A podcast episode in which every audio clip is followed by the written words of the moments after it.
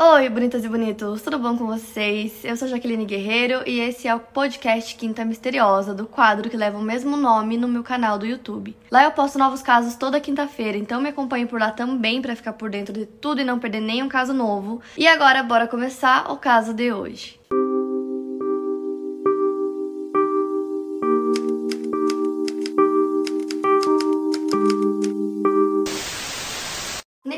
Coulson nasceu em 15 de março de 1984 na cidade de Golden, Colorado, filho de Wendy e Lyle Coulson. Seus olhos e cabelos eram castanhos e ele tinha cerca de 1,73 de altura. Seu apelido era Nick e as pessoas diziam que ele era um ótimo jogador júnior de golfe. Ele também era músico, ele amava música e era uma pessoa muito carinhosa que adorava sua família e amigos. Sua namorada Stephanie Lynn Hart Grizzle nasceu em 28 de outubro de 1983, também na cidade de Golden. Ela era uma jovem de cabelos loiros e olhos castanhos, tinha cerca de 1,55 de altura, e ela foi descrita pela família e amigos como uma menina com uma alma carinhosa, que tinha uma luz e atraía a atenção de todos. Eles eram alunos do segundo ano do ensino médio da Columbine High School. Vocês com certeza lembram do caso Massacre de Columbine, que aconteceu em 20 de abril de 99, no qual 12 de seus colegas de classe e um professor foram mortos em um tiroteio em massa. O casal sobreviveu ao massacre, já tem vídeos sobre esse caso aqui no canal, então eu vou deixar linkado aqui em cima para quem ainda não conhece. E voltando ao caso de hoje, como eu falei pra vocês, o Nick jogava golfe, ele era muito bom. E a Stephanie se interessava muito por poesia, eles tinham alguns interesses em comum em artes e música. E eles se conheceram no ensino fundamental, eles eram muito amigos, namoravam há cerca de dois anos, mas depois do massacre eles se tornaram muito próximos. A mãe da Stephanie disse que eles eram um casal muito feliz, que se uniu ainda mais depois de terem passado por algo tão triste e traumático. Era dia 13 de fevereiro de 2000, faziam 10 meses desde o massacre, e era véspera do dia dos namorados.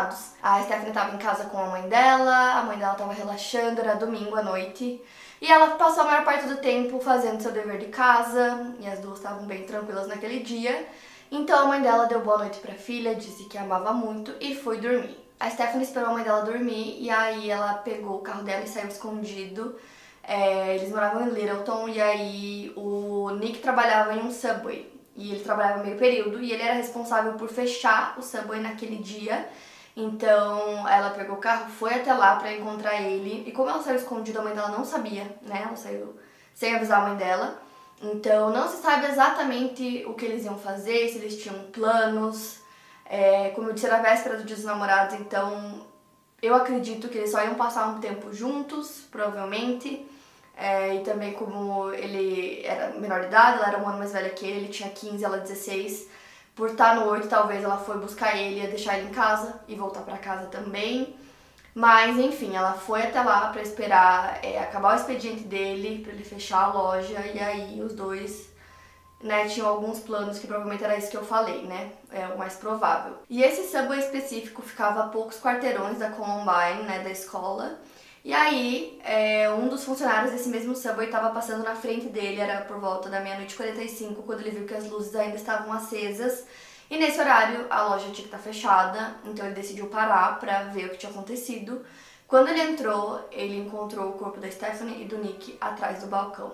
O casal foi morto por tiros e a polícia foi chamada imediatamente até o local. Uma investigação inicial revelou que poderia ter um ou mais intrusos naquela noite que poderiam ter cometido o crime. A mãe da Stephanie conta que ela não percebeu que a filha tinha saído de casa até a manhã seguinte, quando viu que o carro dela não estava na garagem. E aí ela conta que ela começou a assistir o noticiário e começou uma notícia sobre um tiroteio que tinha acontecido em um subway.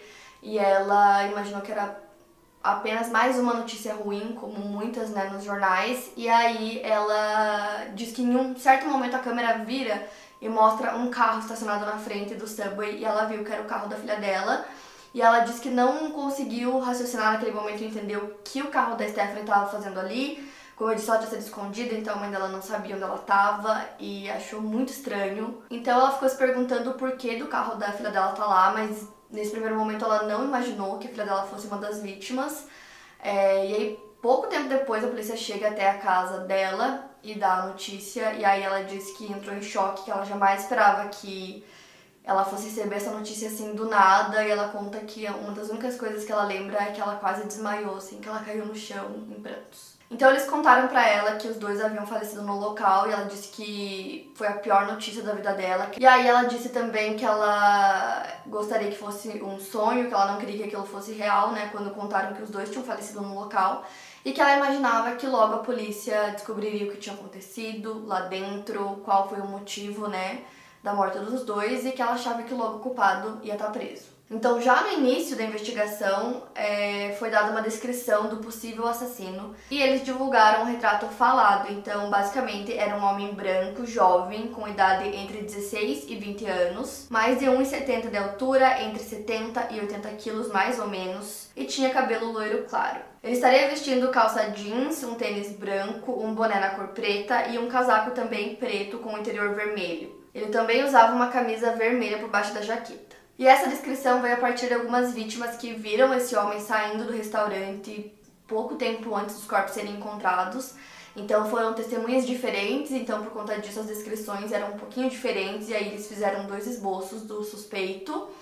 É, e aí divulgaram essas imagens e o caso pegou atenção assim nacional, tava todo mundo falando sobre, e eles receberam muitas dicas assim de todo o país de possíveis suspeitos e também muitas confissões, como eu já contei para vocês em vários casos. Quando o caso começa a ficar muito famoso, tem pessoas que começam a aparecer e confessar o crime, aí não tem nada a ver. Então, de todas as dicas que eles receberam, nenhuma resultou em nada e as confissões também eram todas falsas. Cinco dias depois, no dia 19 de fevereiro de 2000, ocorreu o enterro do casal. Os corpos foram enterrados lado a lado e os túmulos têm uma grande cruz iluminada. A mãe da Stephanie disse que ela acreditava que eles queriam ficar juntos, então eles decidiram fazer um funeral e enterro juntos para os dois e que eles vão ficar para sempre em paz. Foi feito um memorial compartilhado para o casal que dizia juntos em paz para sempre. A investigação continuava e eles tentavam conseguir respostas o mais rápido possível para o caso. E como faziam apenas 10 meses do massacre de Columbine, a cidade ainda estava muito abalada, né? Então também teve uma morte de um menino de apenas 11 anos que aconteceu em 1 de fevereiro daquele mesmo ano. Então eram muitos casos horríveis assim seguido, então foi bem difícil assim para todo mundo. E já no início também foi descartada a possibilidade de ser um roubo seguido de morte, porque nada foi levado do restaurante. Então é muito esquisito, era o que eles acreditavam que tinha acontecido no início, mas como nada foi levado, tinha que ter um outro motivo. Os investigadores também conversaram com vários amigos do casal para ver se eles sabiam alguma coisa, se tinha alguma informação que poderia ajudar na investigação ou que pudesse levar a algum possível suspeito, mas não apareceu nenhuma evidência que ajudasse na investigação e uma coisa também que eu acho importante citar e que é muito estranha é que tinham câmeras nesse restaurante, nesse Subway. Porém, essas câmeras quase nunca eram ligadas é, e naquele dia estavam desligadas também, então não tinha imagem nenhuma, porque se estivessem ligadas seria muito mais fácil né, de descobrir o que tinha acontecido, quem era o culpado ou os culpados, mas a câmera estava lá e estava desligada. E aí a polícia descobriu alguns registros de ligações que foram feitas para a polícia vindas daquele restaurante. Ao todo foram 17 ligações desde agosto de 1998. Quatro delas ficaram registradas como problemas juvenis e a última ligação tinha acontecido no dia 17 de janeiro de 2000, era tipo um mês antes. As outras ligações variavam entre distúrbios domésticos, crimes com bebidas alcoólicas, roubo, auxílio contra incêndio e violação do toque de recolher. E eu achei que é um número significativo de ligações, né? 17 ligações num espaço curto de tempo, eu diria.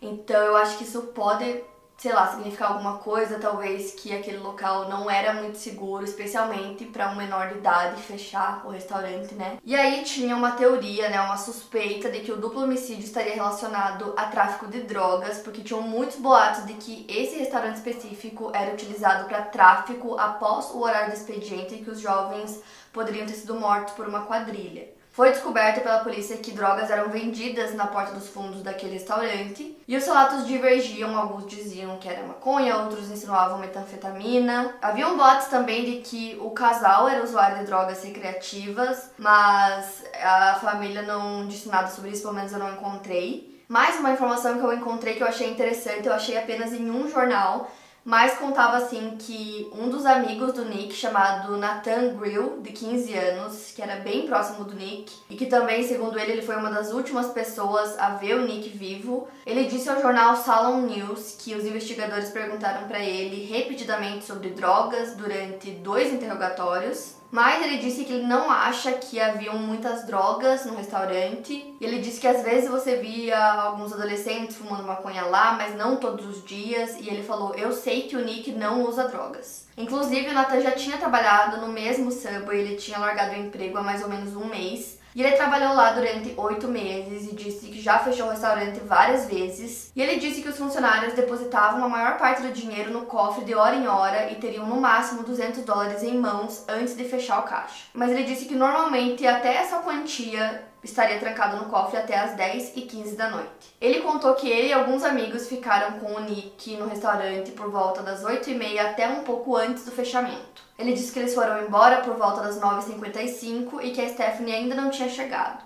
Ele falou que naquele dia o restaurante estava muito lento, tinham pouquíssimos clientes e que o Nicholas estava atendendo um cliente raro atrasado quando eles saíram. Ele disse que no momento que ele deixou o restaurante não tinha mais ninguém lá dentro. O Nicholas normalmente teria trancado a porta às 10 horas da noite e encerrado o trabalho por volta das 10h15, disse o Nathan.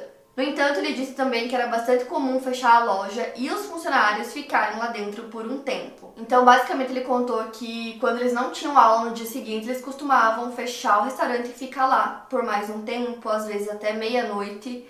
Então, segundo ele, isso era uma coisa que acontecia com frequência. E ele especulou que a Stephanie provavelmente chegou lá pouco tempo depois que ele foi embora e que ela e o Nick ficaram lá no restaurante por uma hora ou até duas horas depois do horário que ele fechou o restaurante. E eu vou deixar para vocês o link que eu encontrei essas informações do Natec na descrição, eu achei só em um site, mas não sei até que ponto isso pode ter acontecido ou não.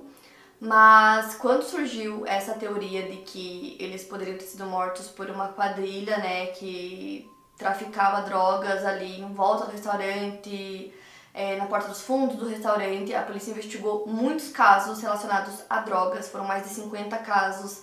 Falaram com muitas pessoas e eles não conseguiram nada, tipo, nenhuma informação que ajudasse no caso. E aí surgiam cada vez mais muitas perguntas é, e teorias das pessoas tentando criar uma ligação entre o caso Massacre de Columbine e o caso Nick e Stephanie é, tem algumas coisas que são um pouco bizarras, como por exemplo, a primeira vítima do massacre, a Rachel Scott, ela também trabalhava em um subway, então tem essa curiosidade bizarra.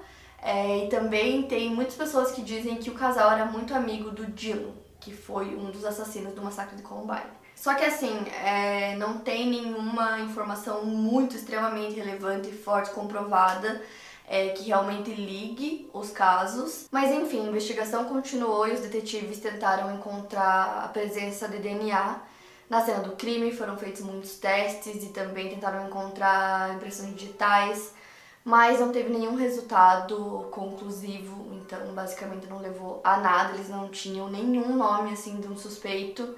É, e aí, sem nenhuma evidência, sem nenhuma pista nova, sem dicas, sem nada, o caso foi arquivado.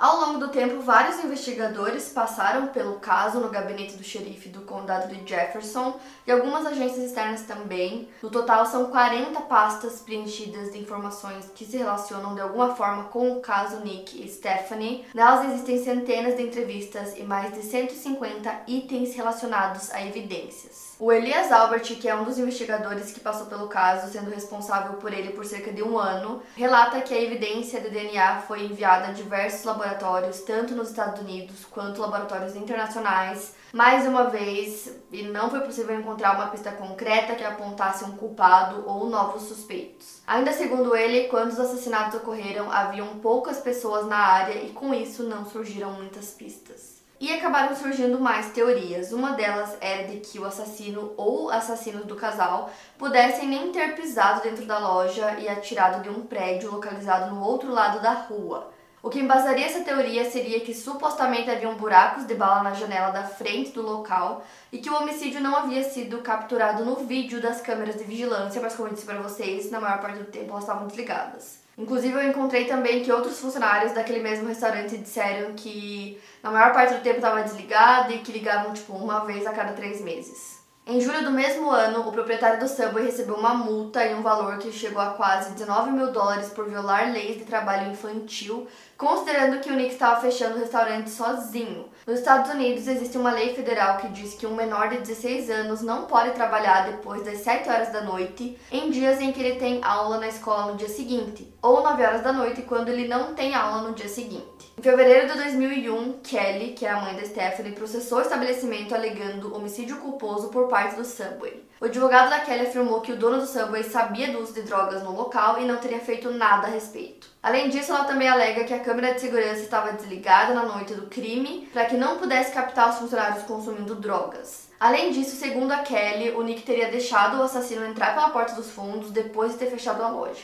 Esse caso foi encerrado pouco tempo depois, em setembro de 2001. E o dono do Subway, que era um empresário na época dos assassinatos, vendeu o estabelecimento em outubro de 2001. No dia 28 de outubro de 2001, que seria o aniversário de 18 anos da Stephanie, a Kelly, sua mãe, passou as primeiras horas do dia algemada. Ela foi acusada de assédio e obstrução de um oficial da paz. Em junho de 2002, as acusações contra ela foram resolvidas de maneira discreta em uma audiência não programada no tribunal. A Kelly disse que foi abusada e humilhada por membros do gabinete do xerife do condado de Jefferson, a mesma agência de aplicação da lei que levaria o caso de sua filha à justiça. O sargento Wayne Hoverson, que cuidou do caso entre 2004 e 2007, disse que a investigação foi muito complexa que eles realmente tentaram encontrar o culpado e tentaram encontrar uma resposta para aquele crime.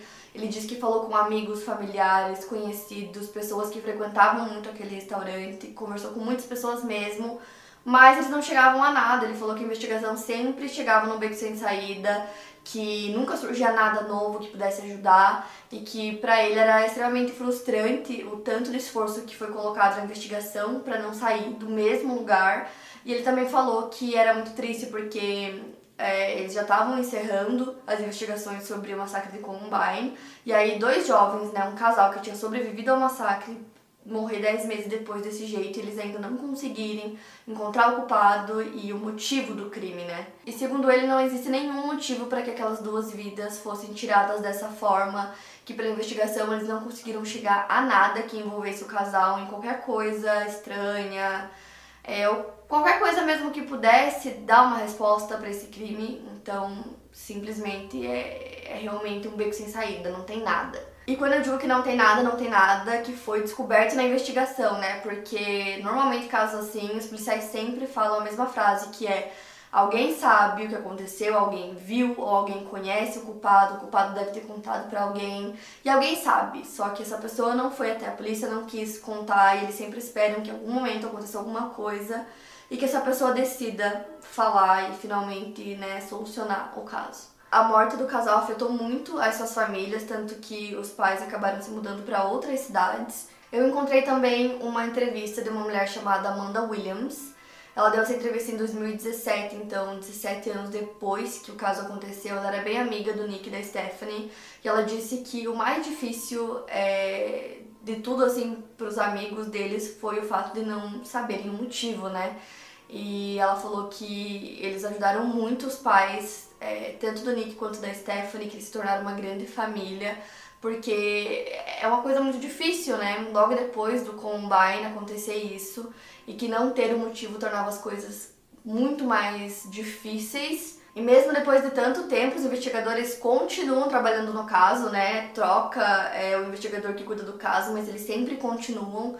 A Kelly, que é a mãe da Stephanie, disse que ela não perdeu as esperanças até hoje de que o caso seja solucionado. E mais do que isso, que haja justiça, né? Que o culpado seja preso e pague por isso. E uma coisa que eu achei super legal que a família e os amigos fazem é que todos os anos, no Dia dos Namorados, eles se reúnem e vão para uma montanha para prestar homenagens ao casal. Eles levam flores, jogam frisbees, que é uma coisa que o casal gostava muito. E a mãe da Stephanie disse que eles fazem isso para que eles saibam que eles não são esquecidos e que eles continuam buscando por justiça. A mãe do Nick faleceu em julho de 2012, foi cremada e um pouco de suas cinzas foram colocadas sobre o túmulo do filho. O pai do Nick faleceu em abril de 2018 e até essa data nunca obteve resposta sobre quem fez aquilo com seu filho. Em fevereiro de 2020, a recompensa por informações relacionadas ao caso foi aumentada para 12 mil dólares. Em fevereiro desse ano, o valor foi aumentado para 100 mil dólares. O Metro Denver Crime Stoppers, responsável pela recompensa, relata que esse aumento ocorreu devido a diversas doações anônimas e uma doação de Franchise World Headquarters empresa a qual o Subway pertence. Eles fizeram uma doação de 10 mil dólares. Junto com a divulgação do aumento da recompensa, a empresa pediu que quem tivesse qualquer informação, por menor que pudesse parecer, entrasse em contato para auxiliar nas investigações.